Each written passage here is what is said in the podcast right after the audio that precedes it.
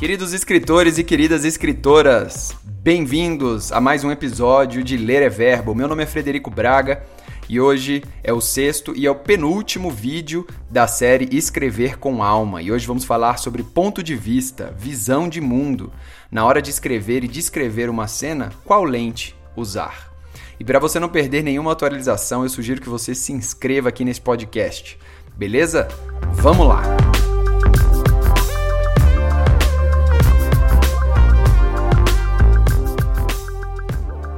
Lugar que a história se passa é na mente do seu protagonista. Então os fatos devem ser importantes e escolhidos com base na experiência do seu ator principal. O ponto de vista que você está revelando passa pela lente e pela avaliação do seu personagem. Os eventos e fatos devem ser relevantes a esse crivo de importância. E esse ponto de vista é exatamente o mesmo quando escrito na primeira, segunda ou terceira pessoa.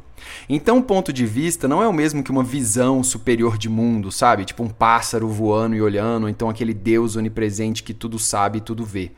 O ponto de vista do seu personagem, do seu protagonista, não é a lente de uma câmera, mas sim como ele interpreta o que vê. Isso porque, como vemos o mundo, nunca é de uma maneira neutra. Sempre levamos nossas referências, conceitos e histórias. Por isso que é praticamente impossível nos distanciarmos da realidade. A realidade é subjetiva. Ela é gerada dentro das referências pessoais de cada um e, assim, também é a sua história. Eu lembro de um livro que eu fiquei muito puto, a palavra é essa mesmo, puto com o protagonista.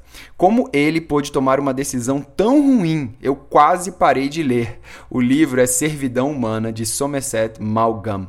É um dos melhores livros que eu já li na minha vida. Então, ao ver através das lentes do protagonista, de seus pensamentos, conseguimos escutar o que ele pensa enquanto acontece o fato. Não o que ele pensa em geral, mas a sua luta para descobrir o que diabos está acontecendo. É a sua visão de mundo dentro do furacão.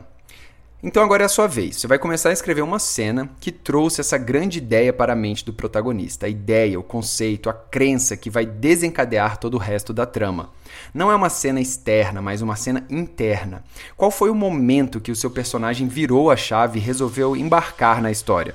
Para escrever essa cena, você antes deve responder a essas quatro perguntas. Primeiro, o que meu protagonista acreditava? Segundo, por que ele acreditava nisso?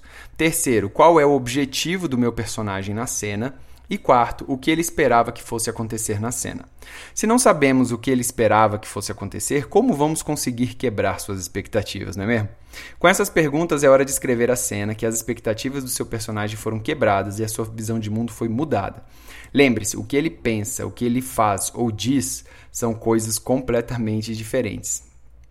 Repetindo, o que ele pensa e o que ele faz ou diz, isso com todo mundo, gente, são coisas completamente diferentes. A dica é: escreva uma cena em primeira pessoa porque é a melhor maneira de realmente experienciar o que está acontecendo através do ponto de vista do protagonista.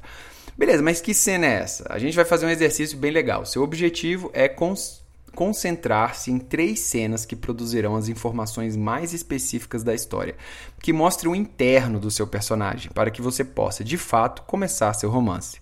São cenas importantes que mostrem seu protagonista tomando uma decisão, que aprofundem suas crenças, que mostrem um outro caminho, que comecem a revelar o que pode acontecer. Você pode escrever muito mais que três cenas, óbvio, algumas das quais você descartará imediatamente, e outros você pode decidir explorar além das três que escolher. Lembre-se de que o objetivo é ter pelo menos três cenas para que você possa começar a ver o arco crescente da sua história.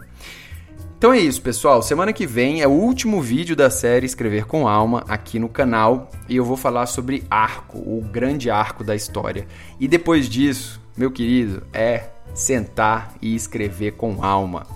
Entre agora no site lereverbo.com para baixar o material gratuito e começar a escrever sua história. Um grande abraço, boa sorte e até a próxima. Valeu!